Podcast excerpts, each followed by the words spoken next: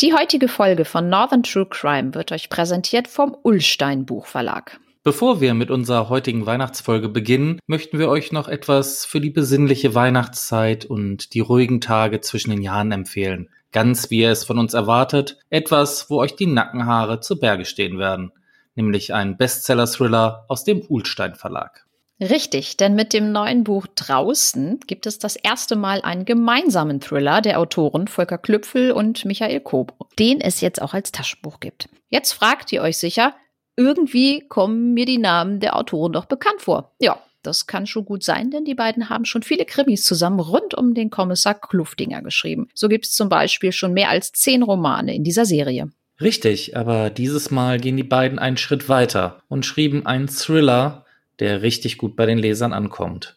Um euch mal einen kleinen Vorgeschmack zu geben, liest euch jetzt die liebe Nicole einmal die Zusammenfassung auf dem Buchrücken vor. Ein Leben draußen im Wald. Kein Zuhause, immer auf der Flucht. Das ist alles, was Cayenne und ihr Bruder Joshua kennen. Nur ihr Anführer Stefan weiß, warum sie hier sind und welche Gefahr ihnen droht. Er lebt mit ihnen außerhalb der Gesellschaft, drillt sie mit aller Härte und duldet keinen Kontakt zu anderen. Cayenne sehnt sich nach einem normalen Alltag als Teenager. Doch sie ahnt nicht, dass sie alles, was Stefan ihr beigebracht hat, bald brauchen wird.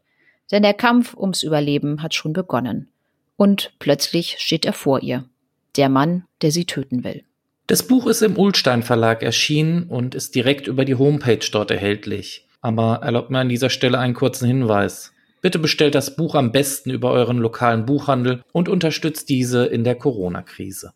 Ein kleiner Hinweis noch. Wer sich lieber mit einer Tasse Tee aufs Sofa verziehen möchte und nicht lesen möchte, für den gibt es das Buch draußen auch als Hörbuch, auf CD oder als Download. Also, einfach Kopfhörer in die Ohren und der Geschichte von Volker Klüpfel und Michael Kobo lauschen. Ein echt spannender Thriller für das Erstlingswerk und an dieser Stelle noch ein kleiner Tipp. Wenn ihr schon auf der Internetseite vom Ulstein Verlag seid, schaut euch dort einmal um und entdeckt die vielen anderen spannenden Bücher dieses Verlages. Den Link findet ihr wie immer in unseren Show Notes.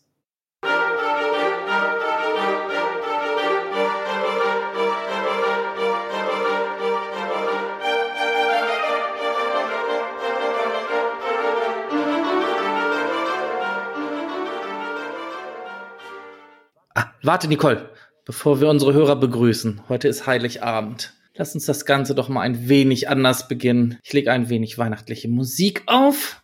Warte. So, mach jetzt noch ein paar schöne Kerzen an und meine Frau hat Kekse gebacken. Oh, lass uns ein paar Kekse futtern und wir feiern dann heute ganz besinnlich Weihnachten. Ähm, sonst geht's hier aber gut. Ich glaube kaum, dass unsere Hörer hören wollen, wie wir hier Kekse futtern und vielleicht noch Geschenke auspacken. Jetzt mach mal diese olle Musik aus und erzähl den Leuten, die uns nicht auf Instagram folgen, was wir heute vorbereitet haben. Ja, ist ja gut, du Weihnachtsgrinch. Moment. So, Musik aus. Na gut, dann ein herzliches Willkommen an diesem Heiligabend 2020 zu einer neuen Folge von Northern True Crime. Mein Name ist Chris und an meiner Seite Nicole. Gut, dann wird es heute nicht mehr so weihnachtlich. Dann reden wir heute mal über den wohl bekanntesten und in den letzten 38 Folgen von uns immer wieder angeteasten Fall aus den 1920er Jahren. Wir reden heute über Hinter Kaifek. Oh Mann, warum ich? Ey, das ist so ausgelutscht. Ach, pappelapapp. Du weißt, die meisten Hörer, die uns hören, wollten, dass wir nochmal drüber reden. Also ist das so gesehen unser Weihnachtsgeschenk an euch da draußen. Ja, die meisten sind, glaube ich, Hörerinnen, ne? Die sind, da hast du mir mal die Statistik gesagt. Ich glaube, wir haben mehr Hörerinnen als Hörer. Aber gut, wenn die Hörerschaft das meint, dann lassen wir uns darauf ein. Und ich verrate euch, dass Chris mit dem Hinterkaifeck-Experten schlechthin gesprochen hat, nämlich mit Bernie Meyer. Aber dazu später. Genau, jetzt fangen wir erstmal mit unserem Fall an. Wir verlassen dazu unseren schönen Norden und gehen in das tiefste, einödliche Bayern. Und dann auch noch, wie gesagt, zurück in der Zeit. Es geht nach Schrobenhausen, einem kleinen verschlafenen Nest zwischen Augsburg und Ingolstadt. Eins der Highlights des heute knapp 17.000 Einwohner großen Dorfes ist das Europäische Spargelmuseum. Zu der Zeit, wo unser Fall spielt, war die Gemeinde Wangen noch eigenständig. Heute gehört sie zu Schrobenhausen. Etwa einen Kilometer hinter Wangen lag Hinterkaifeck. Viele denken bis heute, dass Hinterkaifeck ein Ortsteil des Dorfes Kaifeck war, aber das stimmt so nicht, sondern obwohl es hinter dem Dorf Kaifeck lag, gehörte Hinterkaifeck zum Dorf Gröbern, welches zur Gemeinde Wangen gehörte. Hinterkaifeck war kein richtiger Name, sondern so wurde nur der Hof der Familie Gruber genannt, welcher 1863 erbaut wurde. Der Hof hatte die Hausnummer 27,5. Im Jahr 1922 besteht der Hof aus einem eingeschossigen, langgestreckten Wohn- und Stallgebäude, an das rechtwinklig ein großer Scheunentrakt angeschlossen ist. Auf dem L-förmigen Bau war ein durchgehend hoher Dachboden aufgesetzt. Und im Jahr 1923 wurde die gesamte Hofanlage abgerissen. Da später kein neues Anwesen an der Stelle errichtet wurde, ist der Hausname nur noch eine historische Bezeichnung. Das ehemalige Hofgelände von Hinterkaifeck ist heute eine landwirtschaftliche Nutzfläche. Spuren der Bebauung sind heute nicht mehr erkennbar. Was aber passiert zwischen 1922 und 1923, als der Hof abgerissen wurde? Dazu müssen wir jetzt tief in den Fall einsteigen und dazu müssen wir euch viele Personen vorstellen. Es bietet sich wirklich an, wenn ihr heute miträtseln möchtet, dass ihr euch die Personen auf einen Zettel schreibt. Fangen wir also an. Okay, also seid ihr alle bereit? Zettel und Stift parat? Gut. Als erstes ist da Cecilia Sannhüter. Cecilia war im Jahr 1849 geboren und heiratete im Jahr 1877 Josef Asam, den Besitzer des Hofes hinter Kaifeck. Zwischen diesen beiden gibt es dann einen gemeinsamen Ehe- und Erbvertrag und Cecilia Asam, die geborene Sannhüter, wird Miteigentümerin des Hinterkaifeck-Hofes. Aus der Ehe von Cecilia und Josef gehen vier Kinder hervor. Eines der Kinder stirbt schon kurz nach der Geburt, ein weiteres im Kindesalter und der dritte Sohn Martin stirbt im Ersten Weltkrieg 1916. Lediglich von der vierten Tochter mit dem Namen Cecilia Asam ist bekannt, dass sie noch lebt, aber den Hof verließ. Sie heiratet später und heißt dann Cecilia Starringer. Im Jahr 1885 stirbt Cecilias Ehemann Josef und nur ein Jahr später heiratet Cecilia Asam Andreas Gruber und heißt nunmehr Cecilia Gruber. Andreas Gruber wird im Jahr 1858 geboren und dies war seine erste Ehe. Aus der gemeinsamen Ehe von Cecilia und Andreas Gruber gehen drei Kinder hervor.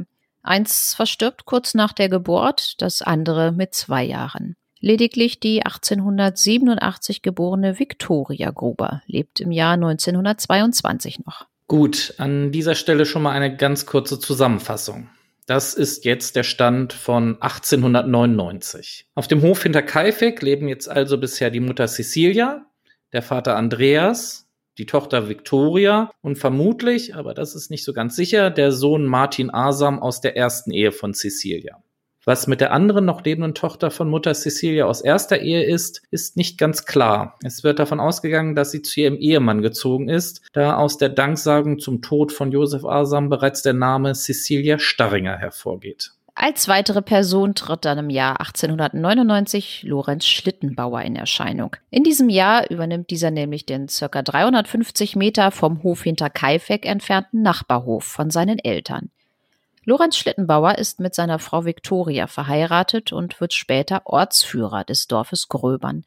Bereits im Jahr 1903 soll Viktoria Gruber, der Viktoria Schlittenbauer, ja, das ist jetzt schon ein bisschen verwirrend, aber glaubt mir, es wird noch viel verwirrender, erzählt haben, dass ihr Vater, Andreas Gruber, sie sexuell missbrauche. Ob Viktoria Schlittenbauer auch die Person war, die dann Andreas Gruber und seine Tochter wegen sogenannter Blutschande, heute würde man Inzest sagen, anzeigte, kann heute nicht mehr geklärt werden. Es sollte zumindest zu einem Prozess kommen, in welchem der Inzest zwischen Vater und Tochter in den Jahren 1907 bis 1910 angeklagt ist. Bis dahin war allerdings noch viel passiert. Im Jahr 1914 überschlagen sich die Ereignisse. Im März wird der Hof auf Victoria Gruber überschrieben und nur kurze Zeit später, am 3. April, heiratet sie Karl Gabriel aus Lag. Durch die Hochzeit der beiden geht die Hälfte von Hinterkaifeck an Karl Gabriel. Wenige Monate später beginnt dann der Erste Weltkrieg und Karl Gabriel wird zum Wehrdienst eingezogen. Ebenso Martin Asam.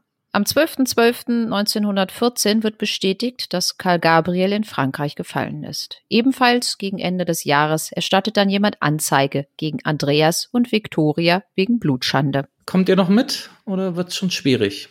Ja? Gut, dann machen wir es noch ein wenig komplizierter für euch. Am 9. Januar 1915 bringt Viktoria Gruber, beziehungsweise jetzt heißt sie Gabriel, ihre erste Tochter zur Welt. Cecilia Gabriel das Kind von ihr und Karl. Und ja, ihr habt richtig gehört. Die Enkeltochter heißt genau wie die Oma. Da Victoria zum Zeitpunkt des Todes von Karl Gabriel schon schwanger war, erbt die damals noch ungeborene Cecilia drei Viertel des halben Anteils am Hof und Victoria erbt ein Viertel. Also insgesamt gehört jetzt hinter Kaifek so gesehen Victoria zu fünf Achteln und der kleinen Cecilia zu drei Achteln. Am 28.05.1915 verurteilt dann das Landgericht Neuburg Viktoria und Andreas wegen Blutschande. Genauere Informationen über den Prozess lassen sich nicht herausfinden, außer dass Viktoria Gabriel vor ihrer Verehelichung, und zwar in der Zeit von 1907 bis Sommer 1910, also von ihrem 16. Lebensjahr an, mit ihrem leiblichen Vater Andreas Gruber außerehelichen Geschlechtsverkehr geflogen hatte. Andreas Gruber wird zu einer Zuchthausstrafe von einem Jahr und Viktoria Gabriel zur Gefängnisstrafe von einem Monat verurteilt. Die Strafe verbüßen beide. Für kurze Zeit kommt dann nach dem Tod von Karl Gabriel und den Gefängnisstrafen etwas Ruhe auf Hinterkaifeck ein. Bis im Juli 1918 Viktoria Schlittenbauer, die Ehefrau des Nachbarn Lorenz, verstirbt. Nur wenige Tage später beginnt der trauernde Witwer eine Affäre mit der Nachbarstochter Viktoria Gabriel. Es soll zu mindestens fünf intimen Verhältnissen gekommen sein, so sagt es später zumindest Lorenz Schlittenbauer. Aus diesem Verhältnis soll Victoria erneut schwanger geworden sein und Lorenz erwägt sogar Victoria zu heiraten. Dagegen spricht sich aber Andreas Gruber aus. Der will auf keinen Fall, dass seine Tochter den Nachbarn heiratet. Denn dieser denkt, dass Schlittenbauer seine Tochter nur wegen des Hofes heiraten wolle. Lorenz Schlittenbauer geht aber eher davon aus, dass nicht er der Vater des Kindes von Victoria ist, sondern deren Vater. Es gibt verschiedene Streitigkeiten zwischen den beiden Männern, welche daran enden, dass Lorenz Andreas wegen erneuter Blutschande bei der Polizei anzeigt. Am 7.9.1919 bringt Victoria ihr zweites Kind, den kleinen Josef, zur Welt. Klar ist nur, dass Andreas Gruber wegen des Verdachts der Blutschande für zwei Wochen in Untersuchungshaft muss.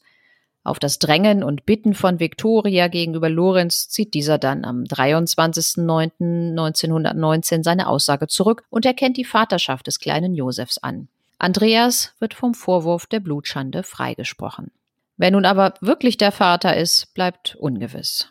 Allerdings sind sich die Herren Schlittenbauer und Gruber weiterhin uneins und die Affäre oder Liebschaft zwischen Lorenz und Viktoria endet. Immer wieder keimt das Gerücht durch das kleine Örtchen, dass Vater und Tochter Inzest betreiben. So sagt die damalige Magd der Grubers, dass sie häufiger Viktoria und ihren Vater im Heu erwischt haben will. Im Mai 1921 heiratet Lorenz Schlittenbauer überraschend ein zweites Mal. Seine neue Frau heißt Anna Dick.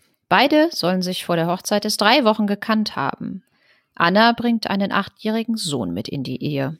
Im Ort wird darüber gesprochen, dass die Ehe wohl arrangiert war, denn kurze Zeit später ist Lorenz schuldenfrei und baut einen gewissen Wohlstand auf. Wenige Monate später kündigt die Magd auf Hinterkaifeck und verlässt den Hof. Bevor wir jetzt in das Jahr 1922 kommen, machen wir hier nochmal eine kurze Pause und fassen mal zusammen, wer jetzt da auf Hinterkaifeck eigentlich alles lebt. Es sind also Cecilia und Andreas Gruber, die Eltern der Viktoria Gabriel, geborene Gruber, und deren Kinder Cecilia und Josef. Das erste Kind von Victoria ist von ihrem im Krieg gefallenen Mann Karl Gabriel und das zweite entweder von ihrem Vater oder dem Nachbarsbauern Lorenz Schlittenbauer. Ihr merkt schon, bevor wir überhaupt zu dem kommen, worum es überhaupt geht, ist dieser Fall schon voller Verstrickungen, Verwirrungen und Geschichten, die sich ein Drehbuchautor kaum ausdenken könnte, weil sie einfach so absurd sind. Wir befinden uns nun Ende März 1923, um genau zu sein am 29. März. Da wird das erste gemeinsame Kind von Lorenz Stittenbauer und seiner zweiten Frau Anna beerdigt. Vermutlich starb es am plötzlichen Kindstod. Nur einen Tag später, am frühen Morgen des 30. März 1923, entdeckt Andreas Gruber, dass das Schloss des Motorenhäuschens auf Hinterkaifeck aufgebrochen wurde. Durch dieses angebaute Häuschen gibt es aber keinen Zugang zum dahinterliegenden Stall. Auch findet er Spuren eines weiteren versuchten Einbruchs an der Tür zur Futterkammer. Es hat die Tage davor geschneit und es ist in diesem Winter sehr kalt. Bei seiner Erkundung auf dem Grundstück findet er Spuren im Schnee, die zum Hof führen, aber nicht zurück. Ebenso wird ein Haustürschlüssel vermisst. Gegen 11 Uhr auf dem Weg in den Wald begegnet Andreas Gruber Lorenz Schlittenbauer und berichtet ihm von dem Einbruchsversuch. Kurz darauf begegnet er dann dem Landwirt Kaspar Stegmeier aus Gröbern und berichtet ihm ebenfalls davon. In der Nacht vom 30. auf den 31. März 1923 hören die Bewohner von Hinterkaifeck auf dem Dachboden über ihren Schlafräumen Schritte. Doch Andreas Gruber findet niemanden, als er das Gebäude durchsucht. Viele Jahre später wird es auch Aussagen geben, dass entweder Victoria oder ihre Mutter nachts aus Verzweiflung davongelaufen wären. Die Frau sei dann weinend an der Paar, das ist ein großer Fluss zwischen Ingolstadt und München, aufgefunden worden. Am nächsten Morgen ist Cecilia, die Tochter von Victoria, sehr müde in der Schule und soll der Lehrerin, nachdem diese nach dem Grund dafür gefragt habe, von dem Vorfall erzählt haben. Bei der Suche nach Victoria oder Großmutter Gruber soll Andreas Gruber auch eine aktuelle Ausgabe der Münchner Zeitung gefunden haben, die in der Region nicht verbreitet ist. Er glaubt zunächst, der Postbote habe die Zeitung verloren, was aber nicht der Fall ist, da niemand in der näheren Umgebung diese Zeitung abonniert. Während Cecilia in der Schule ist, machen sich Andreas Gruber und seine Tochter Victoria auf den Weg nach Schrobenhausen zum Einkaufen. Dort berichtet Andreas in einer Eisenwarenhandlung von den unerklärlichen Geräuschen auf den Dachboden und auch der Tatsache, dass in der Nacht wohl ein Rind losgebunden wurde. Victoria soll diese Geschichte auch in einem anderen Einkaufsladen erzählt haben. Am Nachmittag des 31. März 1922 gegen circa 16.30 Uhr, es ist ein Freitag, kommt die neue Magd Maria Baumgartner auf dem Hof an. Deren Schwester, die sie dorthin begleitet, verlässt dann den Hof hinter Kaifek nach circa anderthalb Stunden wieder. Und jetzt kommen wir zu dem Punkt, wo aus diesem verwirrenden Geflecht von Geschichten einer der größten Cold Cases in der deutschen Geschichte wird. Nach dem, was wir aus heutiger Sicht wissen, wird davon ausgegangen, dass vermutlich zwischen 19.30 Uhr und 21.30 Uhr Victoria Gabriel, Cecilia und Andreas Gruber sowie die siebenjährige Cecilia Gabriel nacheinander, vermutlich auch in dieser Reihenfolge, in unmittelbarer Nähe der Übergangstür vom Stall zur Scheune mit einer vor Ort von dem oder den Tätern vorgefundenen Reuthaue, die zum Hofinventar gehörte, erschlagen wurden. Von der Scheune aus drangen der oder die Täter durch den Stall in den Wohntrakt ein wo mit derselben Tatwaffe vermutlich zuerst die Dienstmagd Maria Baumgartner in der Marktkammer und zuletzt der zweijährige Josef in seinem Stubenwagen im Schlafzimmer seiner Mutter erschlagen wurde. Chris, kannst du mal unseren Hörern erklären, was eine Reuthaue ist? Ja, es ist eigentlich gar nicht so was groß abgefahrenes. Eine Reuthaube muss man sich nämlich ähnlich wie eine Hacke oder eine Axt vorstellen. Sie ist nämlich ein Hackwerkzeug, was zur Rodung von kleinen Bäumen und Sträuchern dient. Und da bei den Grubers auch ein großes Waldstück mit zum Hof gehörte, war dies ein ganz normales Werkzeug in der damaligen Zeit. Wir stellen euch mal von der Reuthaue auch ein Bild auf unserer Instagram-Seite ein.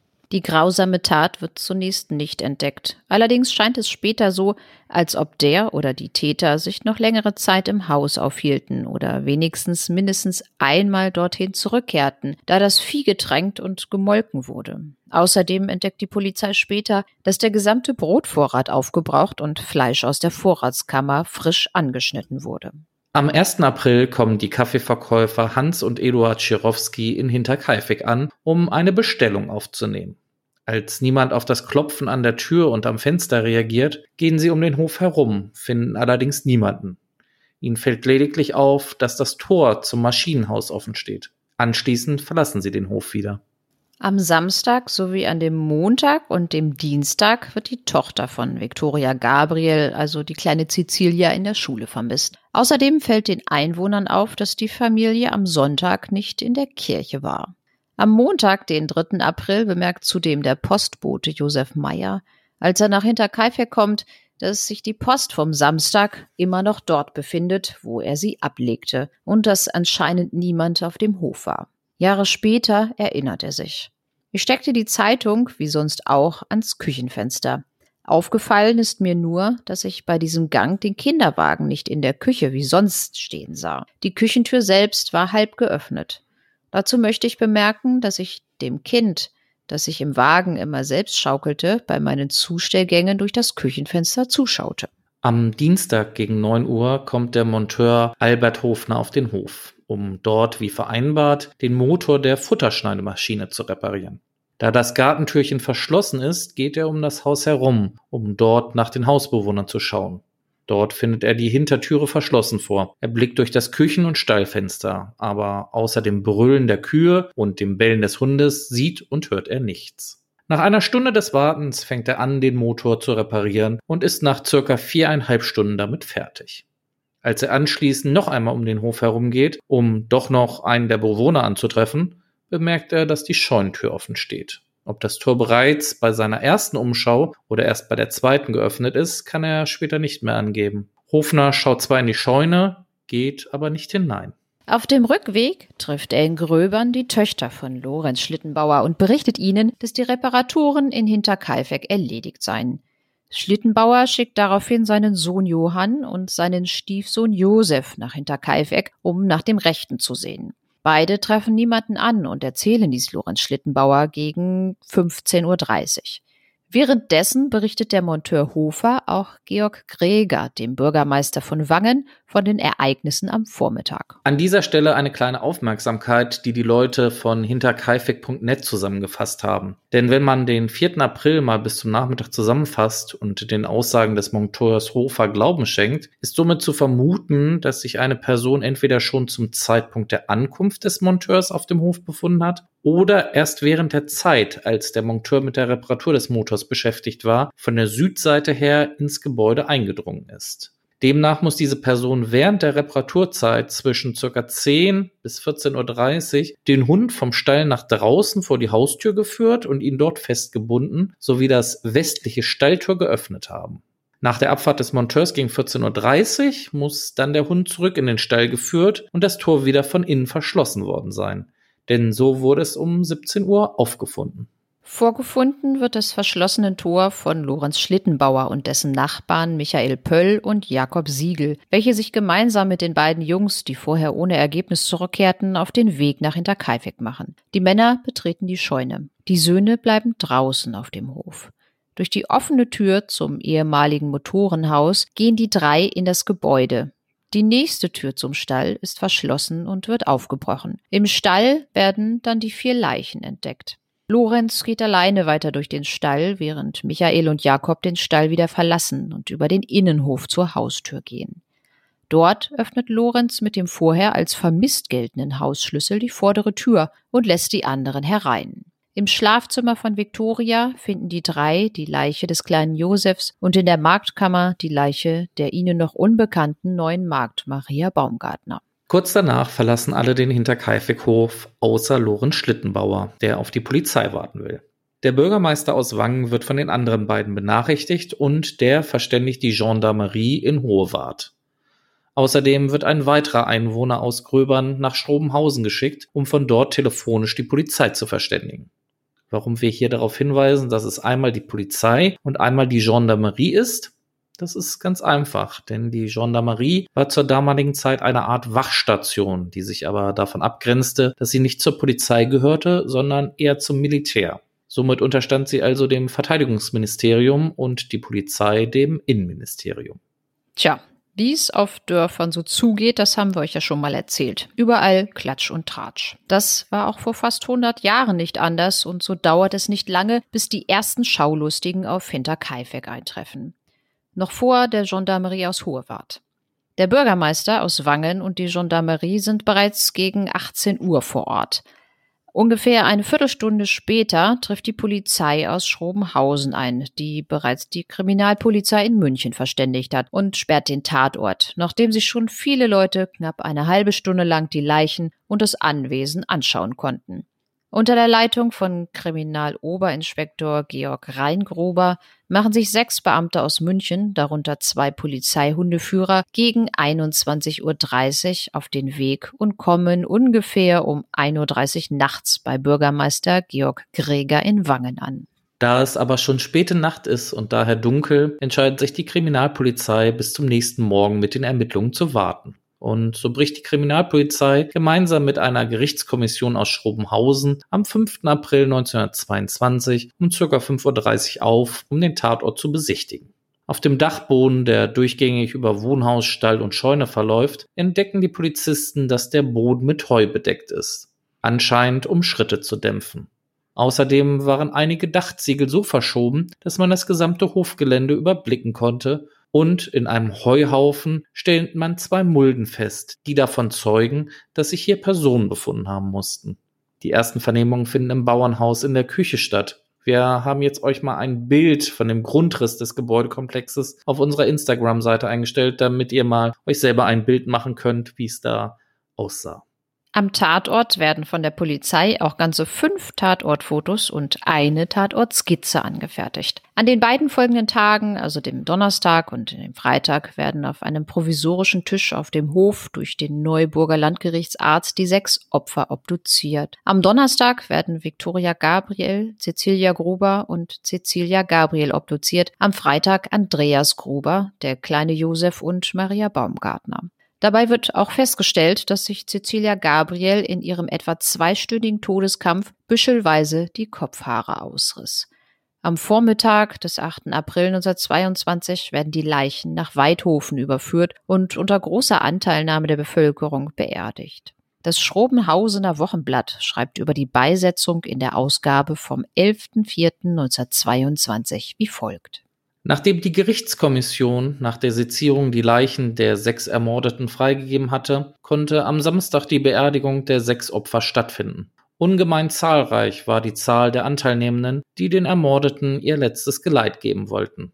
Aus nah und fern waren mehr als 3000 Menschen herbeigeeilt. Es war ein erschütternder Anblick, als der Brückenwagen mit den sechs Särgen angefahren kam, begleitet von der gesamten Schuljugend. Nachdem Pfarrer Haas am südlichen Eingang des Friedhofs die Aussenkung vorgenommen hatte, fanden die unglücklichen Opfer des Verbrechens in einem Massengrab Aufnahme. Rechts und links die Erwachsenen, in der Mitte die beiden Kinder. Herr Pfarrer Haas schilderte in ergreifenden Worten an der biblischen Erzählung von Kain und Abel, was der Mord in Gottes Augen Furchtbares sei und wie nur ein Mensch, der keinen Funken Gottesglaube mehr im Herzen habe, zu einer solch furchtbaren Tat sich hinreißen lassen kann da man selbst vor dem Mord unschuldiger Kinder nicht zurückschreckte. Sofort nach der Beerdigung fand der erste Seelengottesdienst für die Ermordeten in der Kirche statt. Sie erwies sich als zu klein, um alle Leidtragenden aufnehmen zu können.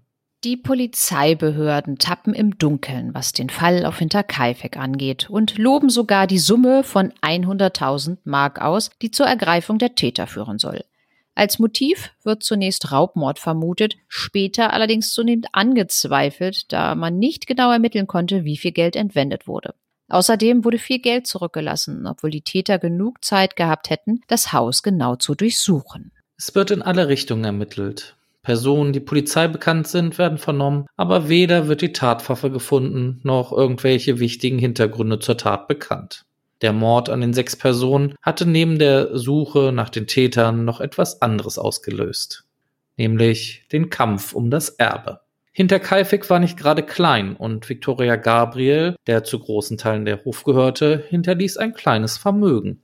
Sofort nach der Tat wurde ein Nachlasspfleger vom Nachlassgericht in Schrobenhausen bestellt, und zwar der Bürgermeister Georg Greger.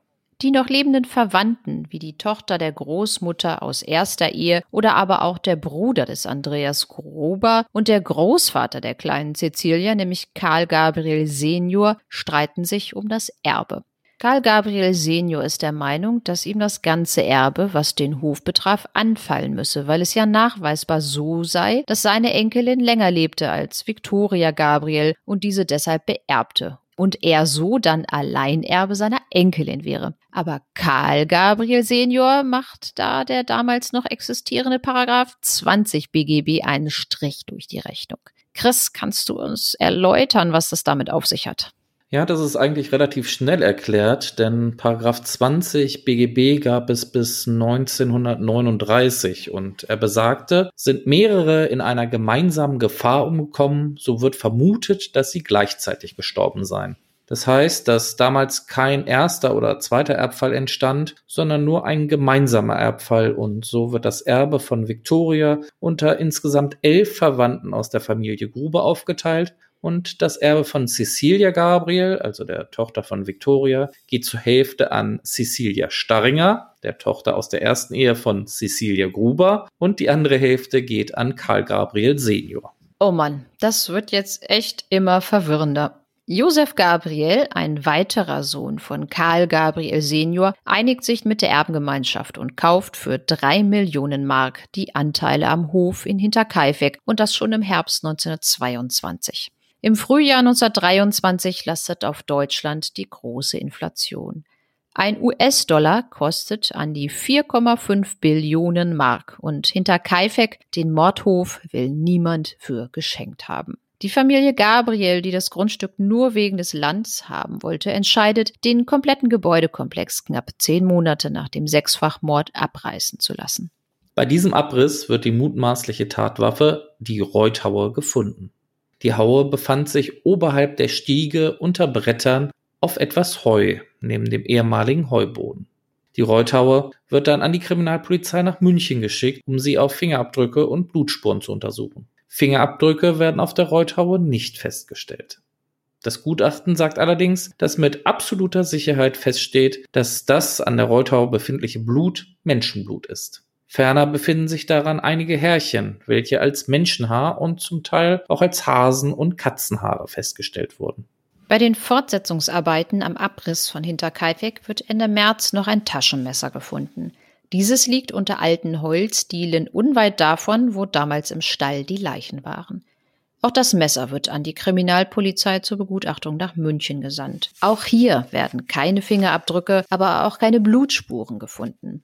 Ebenfalls gibt es vermutlich noch einen dritten Fund, ein Bandeisen, also ein Flachstahl, welcher blutverschmiert gewesen sein soll. Allerdings finden sich dazu in den Akten keine Belege mehr. So, hier nochmal ganz kurz zum Durchatmen, denn der Fall ist wirklich wild. All die Informationen, die wir euch jetzt mitgeteilt haben, sind die Recherchen und Rekonstruktionen, die sich über einige Jahrzehnte bis in die 1970er Jahre hineingezogen haben. Es wurden immer wieder Vernehmungen und Untersuchungen vorgenommen, die Ermittler wechselten und es gab dann mal hier eine neue Aussage und da mal wieder einen Zeugen, der sich an irgendetwas erinnern konnte, aber zum Schluss blieb der Fall ein ungeklärter Cold Case.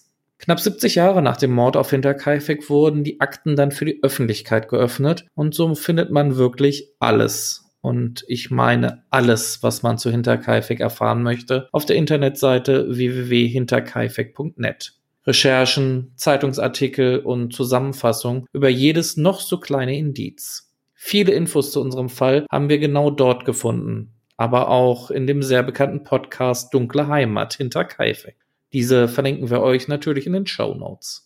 Ich hatte das Glück, dass mir Bernie Meyer, so gesehen die Stimme der Dunklen Heimat Podcast-Reihe, ein Interview gegeben hat. Ich werde jetzt mal schnell noch ein paar Weihnachtsplätzchen für uns holen, Nicole, und ihr könnt in der Zwischenzeit das Interview hören. Danach sprechen wir dann darüber, wer könnte der oder die Mörder oder die Mörderin von Hinterkaifeck gewesen sein. Ich freue mich heute, einen sehr bekannten Autoren und Podcaster zu Gast zu haben. Einen meiner, ja, ich sag mal, Podcast-Helden. Ich freue mich, dass Bernie Meyer sich heute Zeit genommen hat, um ein kleines Interview mit mir zu führen. Sehr gern. Ich denke mal, viele unserer True Crime Fans und Hörer kennen natürlich den Dunkle Heimat Podcast rund um das Thema Hinterkaifeck. Vielleicht kannst du den Hörern mal kurz erklären, wie es überhaupt zu diesem Podcast gekommen ist. Ah, die, die Wahrheit ist äh, viel banaler und weniger mysteriös, als man sich die wünscht. Es war tatsächlich von meiner, aus meiner Sicht aus was ein Zufall. Nils und Maria, die äh, das Team von Produzentenseite damals äh, geleitet haben, haben sich mit Antenne Bayern darüber unterhalten, was man für einen Podcast machen könnte. Und äh, die haben das Thema hinter Kaifek vorgeschlagen. Und damit traten sie an mich heran, vermutlich weil ich äh, also auch gerade diesen bisschen heimatorientierten, ähm, auch düsteren Roman Rosalie geschrieben hatte, haben sie gedacht, der, der Bernie Meyer, das könnte vielleicht passen. Und ich habe dann so gesagt, äh, hinter Kaifek, das kenne ich nicht, klingt interessant.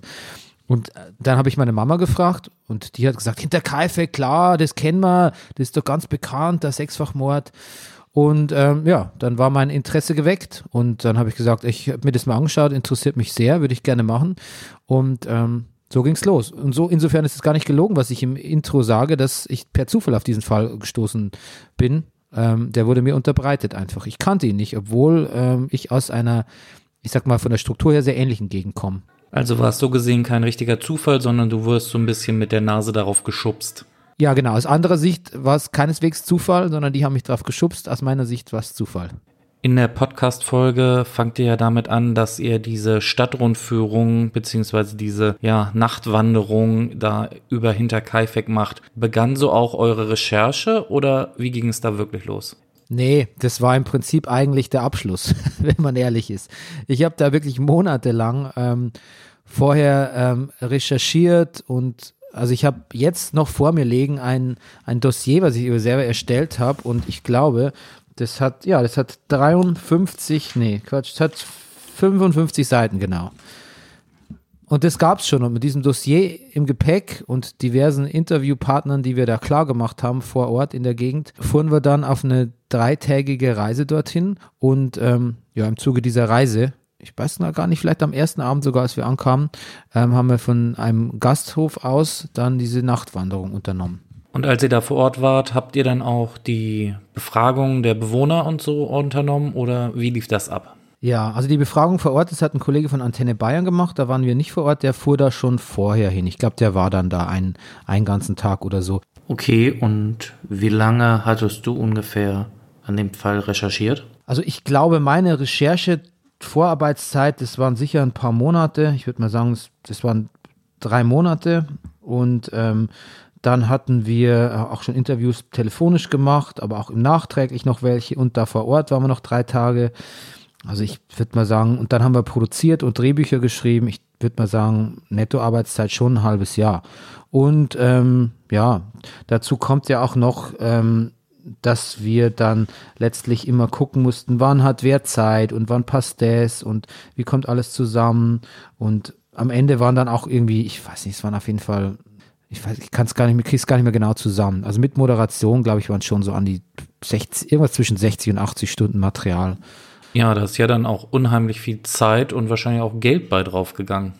Ja, heute würden wir das, glaube ich, einfach ökonomischer machen, aber das war auch unser erstes großes, für alle Beteiligten, glaube ich, unser erstes großes Mega-Podcast-Reportage-Projekt und ähm, ja, wollten wir halt alles so halbwegs richtig machen. Lief das denn dann beim zweiten Podcast-Projekt mit der Nitribit, lief es denn da besser? Nee, eigentlich, eigentlich nicht. Da waren wir auch noch nicht cleverer. Wenn wir da gerade schon beim Thema sind, ist das Thema dunkle Heimat denn jetzt beendet oder gibt es da nochmal einen dritten Teil? Ähm, also wir wollten Dunkle Heimat eigentlich nicht beenden, aber aufgrund von Umstrukturierungen bei Antenne Bayern war das Projekt ewig lang auf Eis gelegen und dann kam Corona und dann lag es noch länger auf Eis und ähm, ja, irgendwann haben wir es ein bisschen aus den Augen verloren und wir planen jetzt was Neues.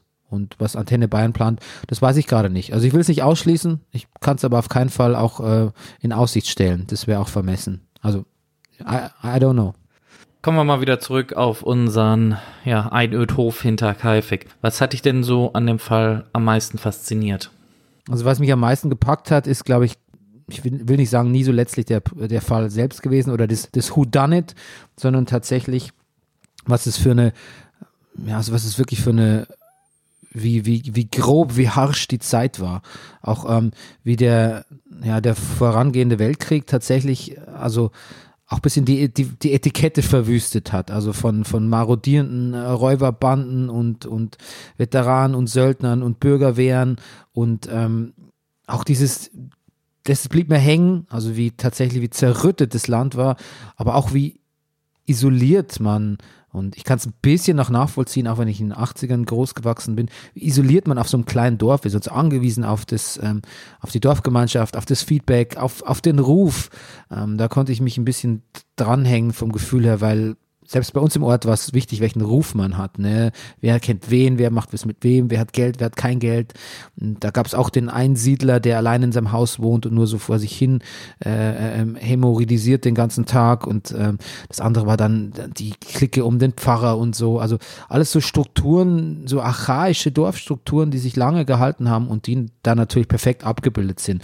Ähm, das hat mich sehr ja, fasziniert, kann man nicht sagen. Also ähm, an den Fall gehalten. Und natürlich ein Gedanke, den ich von, von Anfang an hatte, ist wirklich, was das für eine, also das ist formuliert, glaube ich, auch in einem Podcast, was die, die Brutalität, mit der dann die, die Tat äh, passiert ist. Also so eine Mischung aus, aus Abwarten, Planen, aber dann doch irgendwie so un, unkontrollierter Raserei. Eine sehr seltsame Mischung. Das muss mich bis zum heutigen Tag so, ähm, diese Mischung aus, aus Klarheit und, und Vorsatz, aber auch ja, vielleicht tatsächlich auch ähm, Raserei, die da der Täter empfunden haben muss.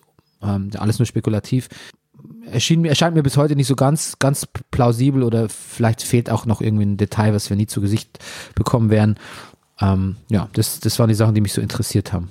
Man denkt ja teilweise auch, dass diese Geschichte irgendwie so gar nicht wahr gewesen sein kann, weil die klingt ja so abstrus. Ja, es ist einfach so eine Horrorgeschichte, die klingt wie erfunden, die klingt aus irgendeinem, aus irgendeinem, äh, also so ein perver perversen, äh, also, also eine Art wie so eine perverse Volksmythos klingt, klingt es irgendwie. Es ist Winter, ähm, also dieser Bauernhof ist da leicht abgelegen und ähm, dieser, dieses Inzestmotiv und das ist ein kleines Kind und die Magd, die an dem Tag kommt und das letzte Mal Tageslicht sieht. Da sind so viele Motive, wie, äh, die man fast, die fast schon allegorischen Charakter haben, die man fast schon erfunden haben könnte, ähm, damit sie in diese Geschichte auch noch zusätzlich reinpassen. Dann natürlich, dass es unaufgelöst ist, dass die Personen auch alle so, so moralisch ambivalent sind. Also die Victoria haben wir ja viel verteidigt, aber natürlich gab es ja auch da lange lang den Mythos von dieser Victoria, was weiß ich, und die hat mit dem Nachbarn was und mit dem Vater und so.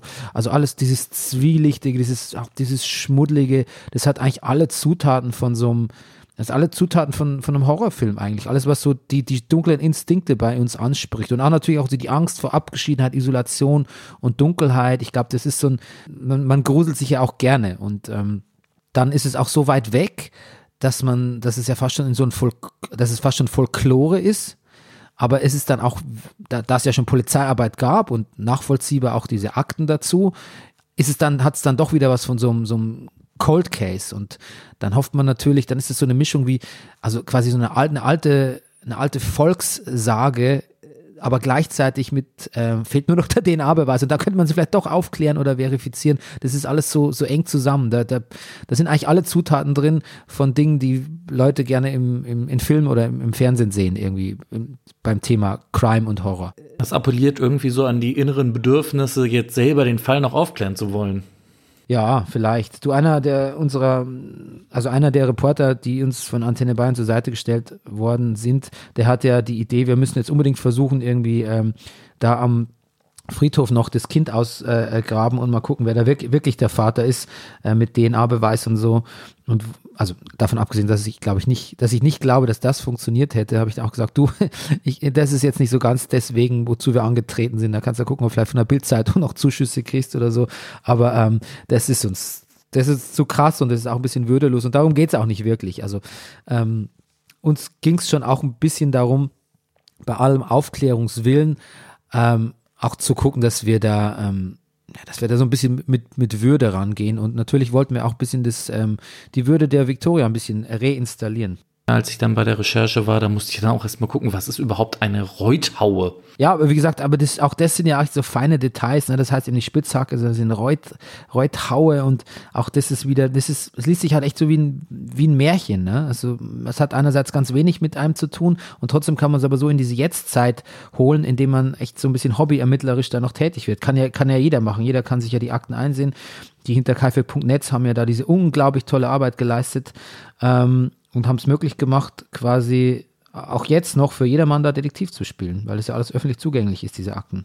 Am Ende eures Podcasts sagst du dann ja, dass du dir nicht wirklich sicher bist, dass es der Lorenz Schlittenbauer war. Wie ist es denn danach? Hast du deine Meinung nochmal geändert oder bleibst du dabei? Naja, so richtig sicher war ich mir noch nie. Ich habe ich hab mich ja reingelesen und dann kam mir das mit dem Schlittenbauer schon ganz, ganz plausibel vor, aber dann wurde das ja auch irgendwie ähm, relativ ähm, ich würde mal sagen, re relativ fachmännisch, auch von den Leuten, die ich interviewt habe und mit denen wir zusammengearbeitet haben bei hinterkaifeck.net, fachmännisch entkräftet. Und ähm, dann mit diesen Fememorden hatte ich mich viel beschäftigt und auch ähm, im Zuge von ähm, also von an, von anderen Literatur, mit der ich mich beschäftigt habe, auch ähm, schon viel gelesen über ja, wie, wie, über diese Waffenverstecke und so, ähm, das kam mir dann nicht so ganz, das kam mir plausibler vor, sagen wir es mal so. Aber zu einem endgültigen Schluss bin ich da nie gekommen. Entschuldigung, um deine Frage zu beenden, das, äh, zu beantworten, das hat sich auch nicht geändert. Über die Theorie mit den Fememorden und mit den Waffenverstecken wollen wir in unserer Podcast-Folge gar nicht groß reden. Da findet ihr nämlich wirklich detaillierte und ja vor allem fachkundige Hintergrundinformationen in dem Dunkle Heimat Podcast. Das können wir in, ja, ich sag mal, anderthalb, zwei Stunden Podcast-Folge gar nicht leisten, was ihr da als Hintergrund geleistet habt. Aber Bernie, so richtig lösen konntet ihr den Fall in eurer Folge auch nicht, oder? Nee, und ehrlich gesagt, das war ja auch immer so ein bisschen eine Vorgabe von, von unserem Auftraggeber. Ja, Spannung hochhalten, vielleicht können wir doch noch was aufklären und so. Und klar, wir wollten es nie ausschließen, dass wir vielleicht was finden oder dass uns jemand was erzählt, was andere noch nicht erzählt worden ist, weil das kann sich ja durch, die, durch den Wandel der Zeit ergeben oder tatsächlich, dass man mal den Richtigen fragt oder die Richtige. Ähm, aber wir haben schon immer damit gerechnet, dass sich das nicht, nicht gänzlich aufklären lässt und diese Spannung ähm, da bis zum Ende des aufrechtzuerhalten, das war natürlich auch so ein bisschen so ein, so ein, ja, wie soll man sagen, so ein, ja, aus der Schaubranche ist uns das oktroyiert worden und das haben wir dann bei der Nitre bitte auch nicht mehr, nicht mehr so gemacht, weil wir auch das war, wäre vermessen, einfach zu, davon auszugehen, ich kann dem noch was, bei, was Neues beitragen. Aber ich würde schon sagen, wir sind den Spuren, soweit sie nachvollziehbar waren, anhand von Interviews und Quellen so äh, gründlich wie möglich nachgegangen. Das würde ich jetzt schon behaupten. Es gab ja auch die Theorie, dass es nicht ein Mord auf Hinterkaifeck gab, sondern dass es halt zwei getrennt voneinander stattgefundene Morde gab. Was meinst du denn zu der Theorie? Ja, die Zweimord-Theorie war auf jeden Fall was, was auch, worüber auch im Ort gesprochen wurde. Also das ist schon auch, es gehen ja verschiedene Theorien rum und uns haben auch danach auch noch Leute angeschrieben, die gesagt haben, sie wüssten mehr. Oft war es dann so, dass wenn wir nachgehakt haben, ähm, wusste, wollte man plötzlich doch nicht mehr mit uns reden. Das kam drei, viermal vor. Es gab auch noch ähm, jemand, äh, der gemeint hat, bei ihm hätte sich ein Ex, also er wäre quasi in der Fremdenlegion gewesen und da hätte jemand tatsächlich sich verplappert oder er wüsste, wer am Sterbebett noch was gesagt hat. Aber das war dann auch eher ein dubioser Zeitzeuge, der auch äh, Geld wollte. Und ähm, also das, wir sind da auf sehr viele Spuren auch gestoßen, die uns nicht so seriös vorkamen. Und ja, und es fiel zum Teil auch diese Zwei-Mord-Theorie drunter. Also ich will nicht sagen, dass damit die total ähm, an den Haaren herbeigezogen werden, aber das war Sachen, wo wir dachten, aus der Quelle, wo das jetzt kommt, äh, das rentiert sich nicht, dem nachzugehen. Also meinst du, vielleicht haben viele nur viel geredet und wollten halt so ein bisschen Fame ernten? Ja, weiß gar nicht, ob es um Fame ernten geht, aber einfach, ähm, ja, sich nochmal ein bisschen mit, also nochmal ein bisschen Aufmerksamkeit einfach kriegen oder auch noch teil, teilhaben irgendwie.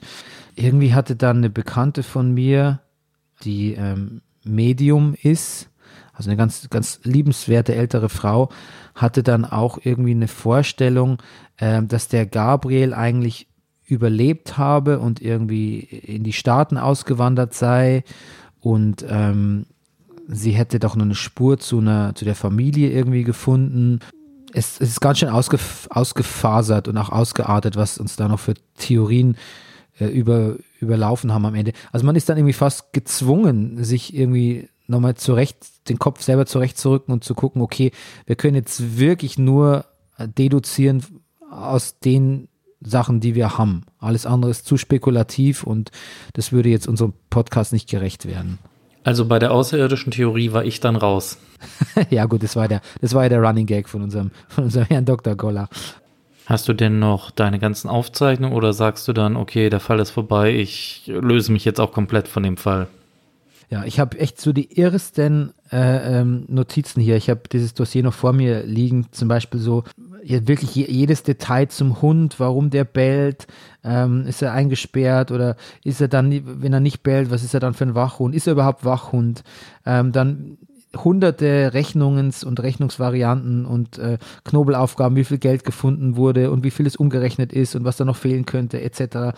Und dann irgendwie vom der älteste Sohn vom Schlittenbauer, der Johann, war der vierte Zeuge beim Auffinden der Leiche, heißt plötzlich eine Aussage von 1952, wo war der vor? Also das geht wirklich so ins Detail, ähm, dass mir echt schon der, mir, mir brummt der Kopf, wenn ich jetzt alleine wieder in diese, in diese Dings reinblicke, in diese Unterlagen.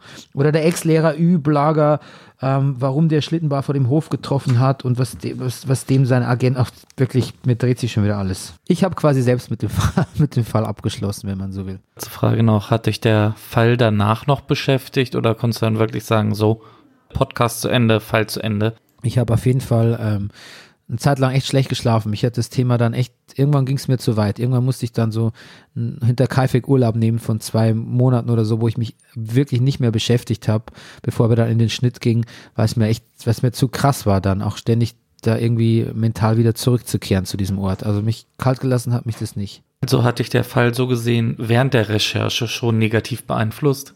Ja, und es, es war auch irgendwie, also es waren auch überwiegend die Wintermonate, wo ich recherchiert habe es war auch irgendwie ähm, nach privat eine, eine, schwierige Zeit, irgendwie Leute im Umfeld irgendwie äh, relativ schwer krank wurden und es war, hat sich alles zu sehr einer sehr düsteren Gesamtmelange äh, geballt und ähm, insofern vergessen werde ich das sicher nicht den Fall. Bernie, vielen herzlichen Dank für deine Zeit, die du dir genommen hast. Und für mich ist ja ein kleiner Traum, muss ich sagen, in Erfüllung gegangen, denn ja, mit so einer Größe wie dir wollte ich schon immer gerne mal ein Interview führen. Vielen Dank dafür. Chris, ich danke dir für dein Interesse, wünsche dir viel Spaß und freue mich auf den Podcast dann. Ja, das war ein wirklich spannendes und sehr interessantes Interview. Über eine Theorie habt ihr ja schon gesprochen. Aber lasst uns doch jetzt mal über die möglichen Tatverdächtigen reden. Ich denke, es ist am besten, wir stellen immer jeweils eine Theorie vor. Ich fange an. Theorie 1. Es war der Ehemann von Victoria Gabriel, Karl Gabriel.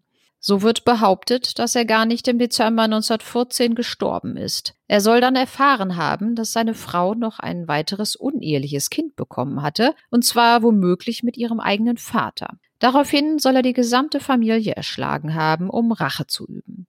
Zwar war sehr lange klar, dass Karl Gabriel eigentlich tot ist, aber viele Zeugen sagten, dass sie ihn noch nach seinem Tod gesehen haben wollen und dass dieser seine Identität mit der eines gefallenen Kameraden vertauschte.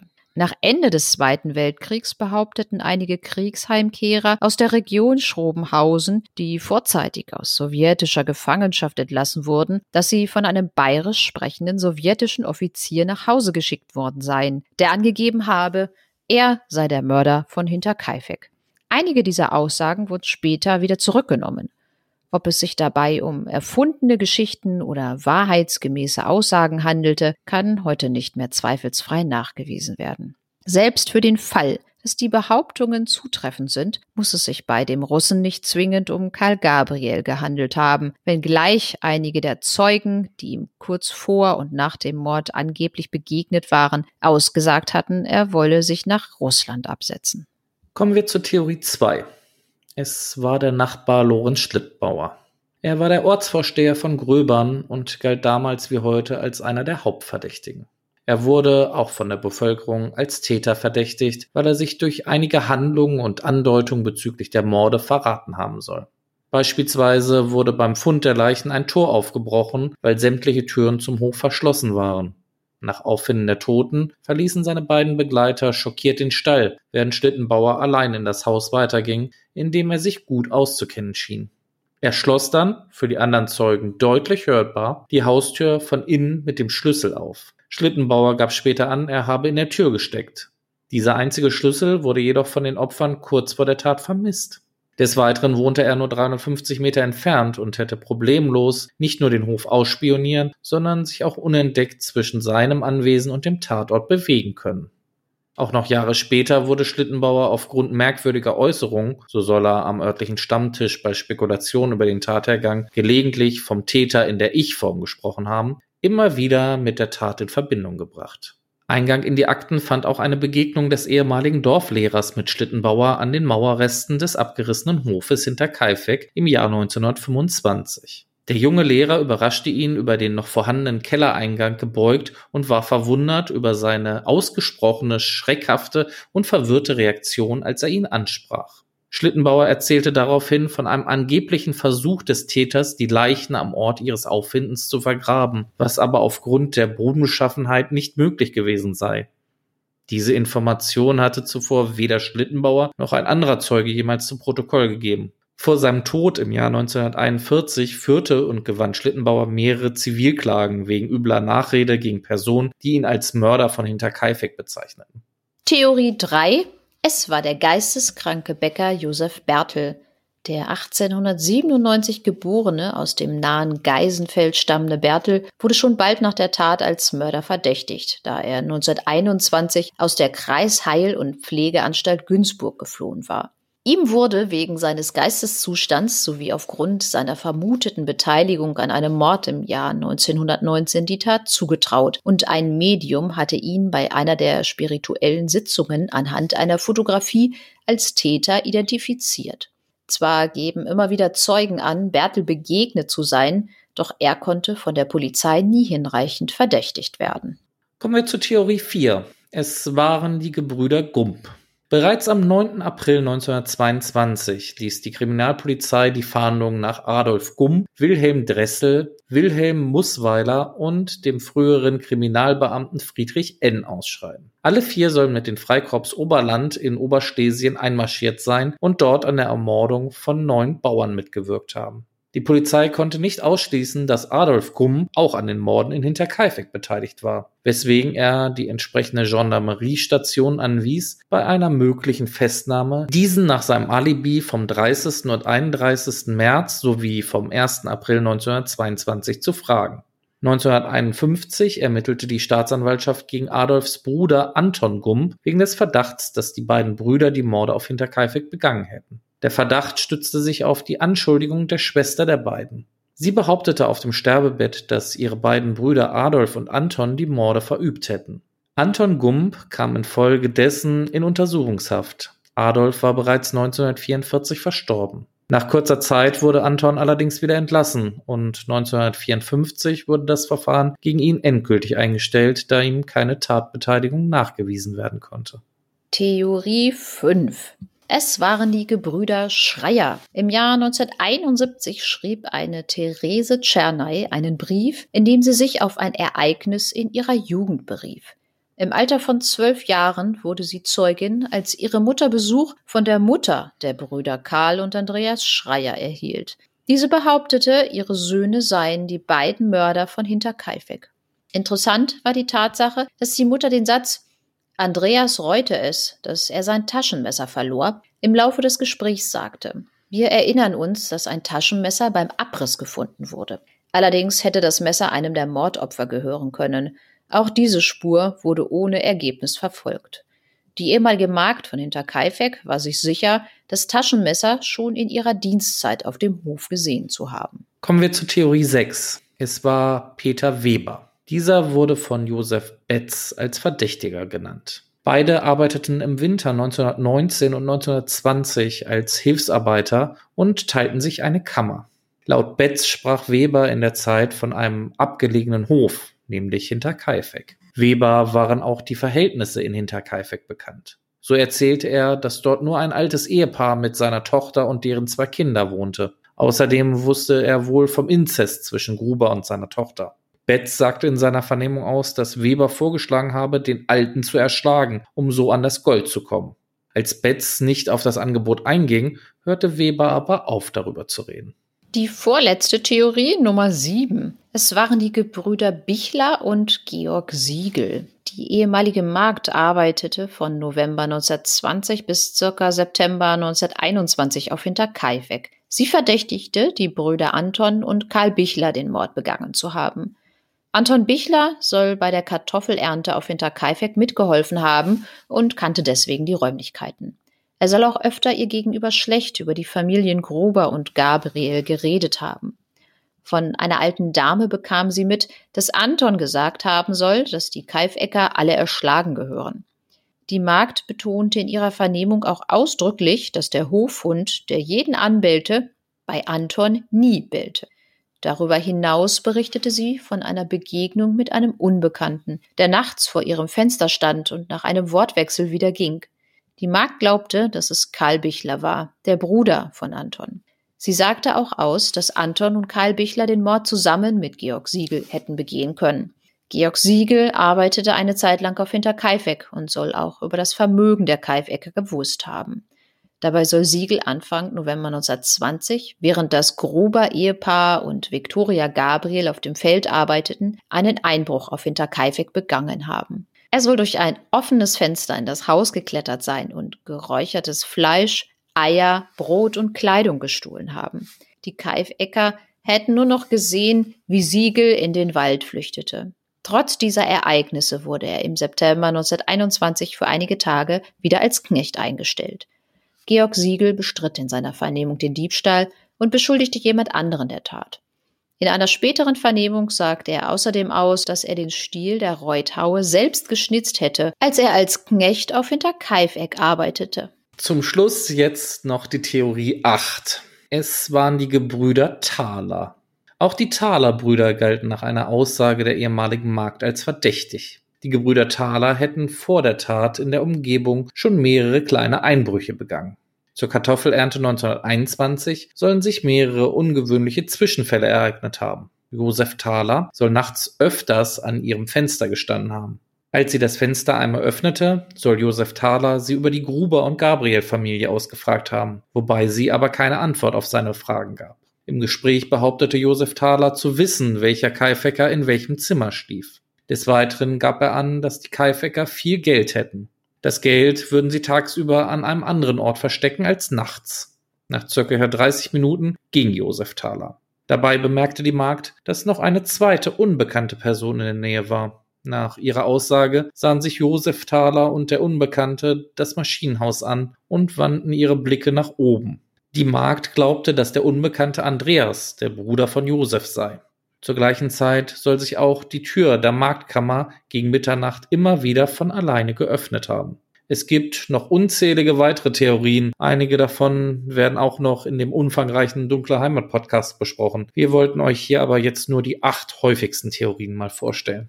Ja, aber so bleibt festzustellen, dass trotz wiederholter Festnahmen bis heute kein Täter gefunden wurde. Die Akten wurden 1955 offiziell geschlossen. Trotzdem fanden noch 1986 letzte Vernehmungen statt. Der exakte Tathergang konnte nie zweifelsfrei geklärt werden. Daktyloskopische Spuren wurden nicht gesichert. Im Jahr 2018 gingen die gesammelten Akten zu dem Fall an das Bayerische Polizeimuseum in Ingolstadt. Zum Schluss kommen wir noch mal auf ein paar Ausführungen, die das Tatgeschehen auch noch einmal komplett in Frage stellen können, denn so ist nicht sicher, ob der oder die Täter oder die Täterin wirklich längere Zeit im Haus waren.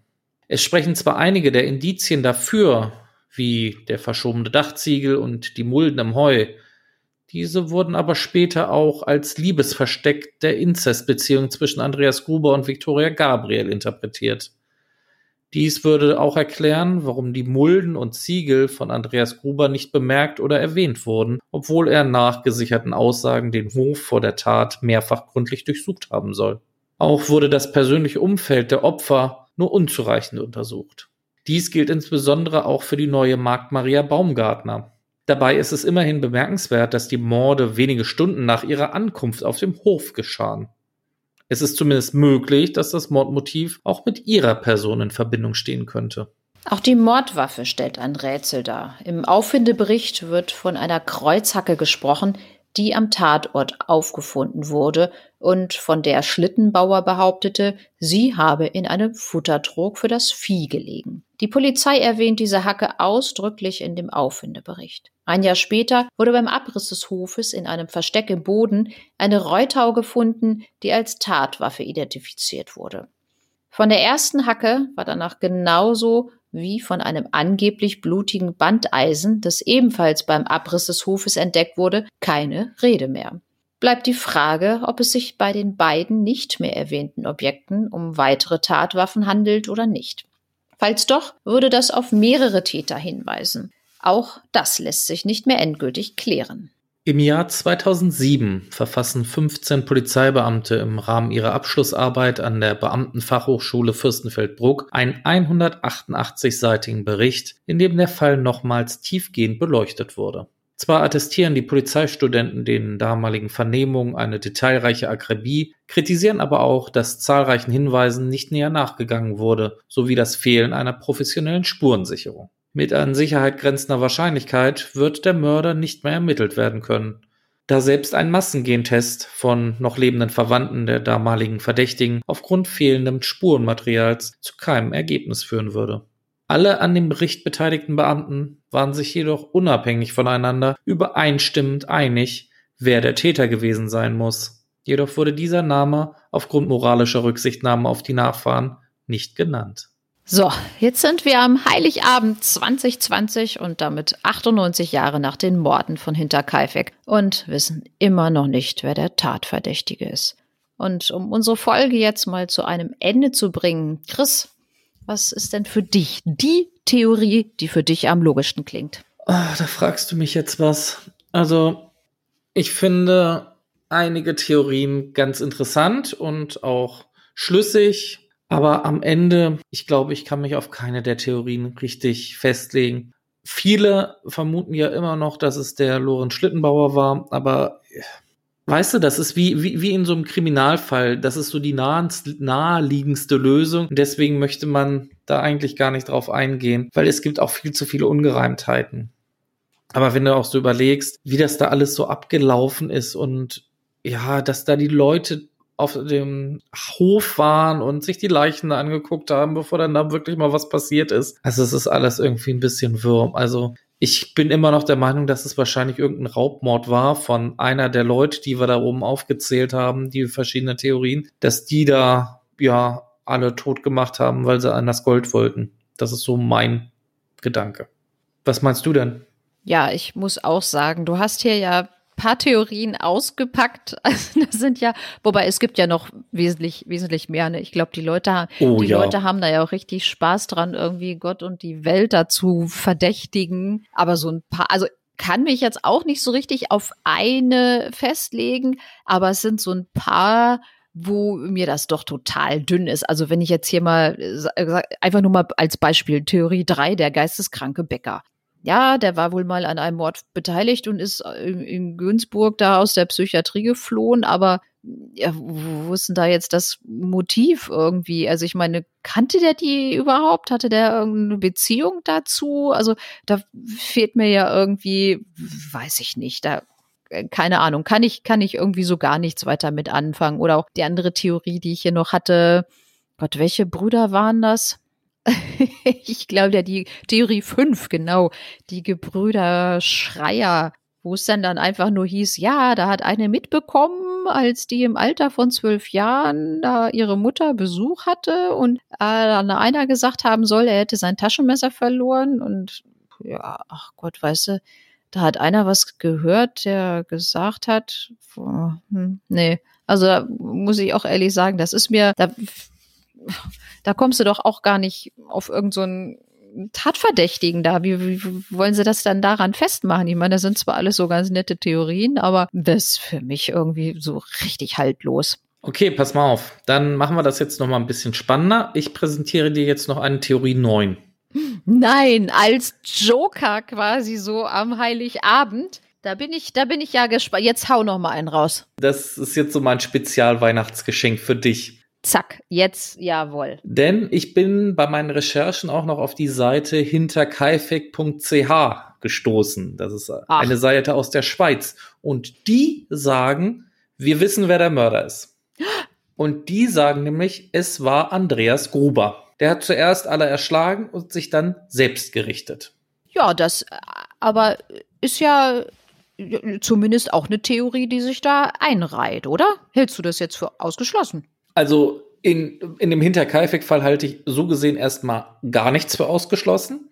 Ich persönlich muss auch sagen, das, was ich mit Bernie angesprochen habe, diese Zweimord-Theorie, die finde ich auch persönlich noch ganz, ja, plausibel, muss ich sagen. Dass zuerst diese vier Personen im Stall getötet worden sind und das gar nicht mitbekommen haben, dass da irgendwie noch jemand im Haus war, dass die Magd da auch schon geschlafen hat, dass die dann irgendwie noch nach Gold gesucht haben und dass dann ja später die anderen beiden noch umgebracht worden sind, um halt mögliche Spuren zu vertuschen. Das könnte ich mir auch noch vorstellen. Aber was ich jetzt gesagt habe zu diesem Andreas Gruber als Mörderfall. Da müsst ihr euch das mal wirklich mal durchlesen. Es ist auch echt ganz interessant zu lesen, auch wenn ihr jetzt auf die hinterkfw.net Seite geht. Das Lustige ist, wenn man sich die ganzen Theorien durchliest und alles genau nochmal aufsaugt, dann sagt man, ah ja klar, genau so war's. Dann liest man die nächste Theorie, ah ja, genau, so könnte es auch gewesen sein. Und am Ende stehst du da und weißt eigentlich, ja, es könnte irgendwie jede Möglichkeit gewesen sein, aber genaues weiß man trotzdem nicht. Naja, dass es da Ungereimtheiten gibt mit dem verdächtigen Lorenz Schlittenbauer, also das sehe ich auch. Da passen mir auch einige Sachen nicht so richtig zusammen. Aber dass ich den jetzt nun komplett ausschließe, das, ja, muss ich sagen, nö, das, das äh, ist bei mir jetzt auch nicht so. Wenn ich meine Geschenke ausgepackt habe, dann werde ich mir noch mal die Schweizer Seite angucken. Ja, mach das mal. Mich jetzt mal neu, hast du mich, hast du mich jetzt neugierig noch gemacht? Ja, mach das ruhig mal. Also ich fand das auch ganz interessant. Ich persönlich stimme dem nicht unbedingt zu, dass der Andreas Gruber das war, weil da, warum sollte er sich dann selber richten? Ganz ehrlich. Das äh, erscheint für mich nicht so logisch am Ende. Aber lies es dir nochmal durch und unsere Hörer, schaut euch die Seite auch gerne mal an. Wie gesagt, wir verlinken euch alle Seiten mal direkt in unseren Show Notes, dann könnt ihr selber noch mal stöbern. Und ich bin echt gespannt, was ihr glaubt, wer der oder die Täter nun waren. Ja, du kannst ja mal, können wir, können wir auf Instagram vielleicht mal sagen. Wer Bock hat, schreibt einfach mal da drunter. Und wer kein Instagram hat, kann uns natürlich auch an chris.nt-crime.de eine E-Mail schicken. Das ist natürlich auch möglich. Vielleicht machen wir da mal so eine Statistik auf, wer wer die meisten Punkte hat. Genau. Ah. Es, es, gab ja auch noch, also ich habe, du hast mir das ja schon vor einer ganzen Weile mal empfohlen gehabt, den Podcast von Bernie Meyer, den ich mir dann auch in voller Länge hintereinander quasi nonstop reingezogen habe. Und da werden ja wirklich die absurdesten Sachen da präsentiert. Also außerirdische, da war ich denn dann auch so ein bisschen raus. Ja, ja, das sagt ja Bernie auch in seinem Interview, dass das ja, irgendwie ja, so ein das, Running Gag war. Ja, ja. Da ich denke auch, dass das viele Leute fasziniert das einfach nur, dass sie, dass sie da irgendwas reininterpretieren können oder neue Leute da hinterher auch ausgepackt worden sind ja teilweise, ich weiß nicht wie viel, ja, das eine ja hier auch 1971, also zig Jahre später. Ja, dass die Leute dann auch irgendwie jetzt, ach Mensch, so 50 Jahre später, mein Opa hat mir damals gesagt, dass er geglaubt hat, gehört zu haben, wie jemand was gesagt hat. Wo ich dann auch denke, ja, das ist nicht so glaubwürdig.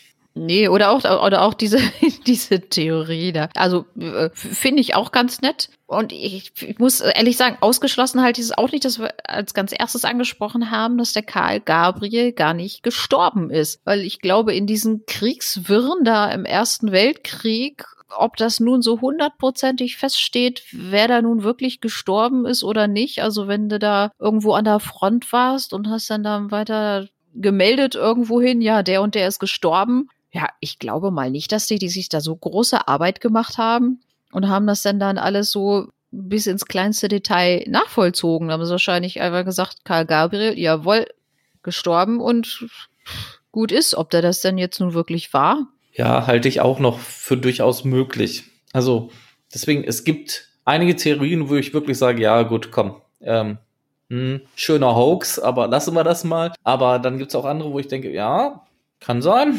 ja, das kann aber auch sein. Deswegen, also ich befürchte mal, wir werden es wahrscheinlich nicht mehr wirklich aufklären können, wer es nun war. Ich glaube, das wird nie aufgeklärt werden, wie denn auch. Also wenn man mal überlegt, wie die Polizei da gearbeitet hat, ist jetzt nun kein Vorwurf, aber das ist 100 Jahre her. Und so wie heutzutage so ein Tatort Fünf Fotos. Ja, so wie die heutzutage so einen Tatort auseinandernehmen, wie du vorhin auch schon gesagt hast, das sind erstmal Dutzende Leute durch den, durch den Stall gelatscht. Da haben sich da alles angeguckt und da, da würden die heute die, die Hände überm Kopf zusammenschlagen, wo die ja wirklich, ja, alle möglichen kleinsten Hautschuppen irgendwie sichern. Das ist ja da undenkbar gewesen. Also die konnten ja auch mit den ganzen Methoden, was man heute so alles gemacht hätte. Ich meine, gut, die haben ja da schon mal geguckt, was auf den, ich sage jetzt mal so mutartigen Tatwaffen, ne, da, ob da Blutspuren dran waren oder so, aber ja, das weißt du Monate später oder Jahre später, das hat man damals wahrscheinlich nicht rausbekommen. Aber ich kann dir jetzt etwas versprechen. Wir reden nicht mehr über Hinterkaifeck. Nein, das ist jetzt abgehakt, ehrlich. Das Thema Hinterkaifeck, wow. was sich so durch alle Folgen dieses Jahr durchgezogen hat, so ein bisschen, das ist jetzt beendet. Mit unserer letzten Folge für dieses Jahr beenden wir dann auch das Thema Hinterkaifeck für euch. Jetzt bist du selig. Ja, und du hoffentlich beruhigt. Na, was ist denn der zweitgrößte Cold Case in Deutschlands Geschichte? das haben wir was fürs nächste Jahr. Du, ha ja, du hast doch noch so einen größeren Fable für True Crime als ich. dachte, da gibt's noch irgendwie so andere Fälle, die die Leute auch immer so ähnlich reizvoll finden wie hinter Kaifek. Also ich glaube, mit ich glaube, hinter Kaifek ist wirklich das Gesprächsthema überhaupt. Also wer sich so mit dem Thema True Crime auseinandersetzt, der wird auch immer über diesen hinter Kaifek-Fall stolpern. Aber wenn wir jetzt mit dem Fall durch sind, darf ich jetzt wieder meine Weihnachtsmusik auflegen? Kann ich mir wenigstens ein Lied wünschen? Mm, nein. Oh, Menno. Du weißt doch, GEMA und sowas und wir dürfen nur GEMA-freie Musik dann verwenden. Toll. Aber da heute ja Heiligabend ist, wollen wir jetzt zum Ende unserer Folge euch natürlich nicht mit leeren Händen nach Hause gehen lassen. Und deswegen haben wir noch ein kleines Gewinnspiel für euch. Für alle die, die so tapfer dran geblieben sind, bis zum bitteren Ende. bis zum bitteren Ende, wohl wahr. Ja, denn wir haben uns überlegt, wir haben unsere kompletten Crime Letters des Dezemberfalls ungeöffnet gesammelt. Und diesen kompletten Dezemberfall, auch wenn er jetzt dann halt beendet ist, könnt ihr gewinnen. Also sprich, unsere fünf Briefe vom Dezemberfall könnt ihr gewinnen und so gesehen dann einmal gratis die Crime Letters vom Dezemberfall zu Hause durchrätseln und schauen, ob das was für euch wäre. Und ihr müsst nicht jede Woche warten in dem Fall, sondern ihr könnt alle Fälle nacheinander wegrätseln. Wie immer, unsere Teilnahmebedingungen findet ihr auf unserer Homepage. Da stellen wir euch dann die Teilnahmebedingungen wieder ein. Da könnt ihr mal reinschauen und wir überlegen uns eine kleine Gewinnspielfrage, die da lautet. Meine Gewinnspielfrage für heute ist ein bisschen schwerer, aber ihr habt ja alle aufgepasst. Wann wurde der Hof gebaut hinter Kaifeck? Oh, du willst das natürlich wissen. Na gut. Ja, das letzte Mal war ein bisschen einfacher und jetzt vielleicht auch mal ein bisschen schwerer. Aber wir haben es gesagt. Eure Lösung schickt ihr dann bitte wie gewohnt an chris.nt-crime.de und macht das bitte bis zum 31.12. mittags 12 Uhr. Alles, was danach kommt, können wir leider nicht mehr annehmen. Und dann verlosen wir im neuen Jahr dann die Crime Letters. An dieser Stelle wünsche ich euch ein ganz tolles Weihnachtsfest, einen guten Rutsch in das Jahr 2021, dass es ja vielleicht für uns alle ein wenig besser als 2020 wird. Und dann verabschiede ich mich für dieses Jahr mit einem schönen guten Morgen, guten Mittag, guten Abend und passt alle auf euch auf und bleibt vor allem gesund. Ich wünsche euch auch ein schönes Weihnachtsfest. Ich hoffe mal, dass ihr euch vielleicht so ein bisschen an diese Kontakt- und Ausgangsbeschränkungen gehalten habt und nicht in so ganz großem Rahmen gefeiert habt. Ja, ähm, ich hoffe auch, genau wie Chris, dass das Jahr 2021 besser wird. Nein, ich bin eigentlich davon überzeugt, dass es besser wird. Und ja, ich bedanke mich auf jeden Fall für die ganzen Leute, die uns dieses Jahr so fleißig zugehört haben. Also ich bin echt überwältigt gewesen, wenn ich jedes Mal gehört habe, wenn mir Chris erzählt hat, was wir für Zuschauerzahlen haben und wie die anfangs wirklich explodiert sind. Kann ich eigentlich auch noch wen grüßen? Ja, mach, aber kostet 10 Euro. Oh Gott. Naja, das ist mir egal. Also ich habe zum Beispiel auch in meiner Familie, wie zum Beispiel meine Tante, die wirklich jede Folge hört, oder auch ein ganz lieber Freund oder auch die Tochter meiner Patentante. Es sind so viele Leute, die äh, mir jedes Mal erzählen, dass sie unseren Podcast gehört haben und wie begeistert die auch immer sind. Also das finde ich echt total schön. Aber wir haben natürlich auch ganz viele andere Hörer da draußen. Wir, wir hören ja nicht nur, werden ja nicht nur von unseren eigenen Familien und Freunden gehört, aber das freut mich ganz besonders, dass das so viele Leute sind. Ja, bevor wir jetzt hier irgendwie noch weiter labern, sagen wir einfach Tschüss, oder? Genau. Machen wir den Deckel drauf auf den Fall, machen die Lichter am Weihnachtsbaum an und packen unsere Geschenke aus. Ja, würde ich auch sagen.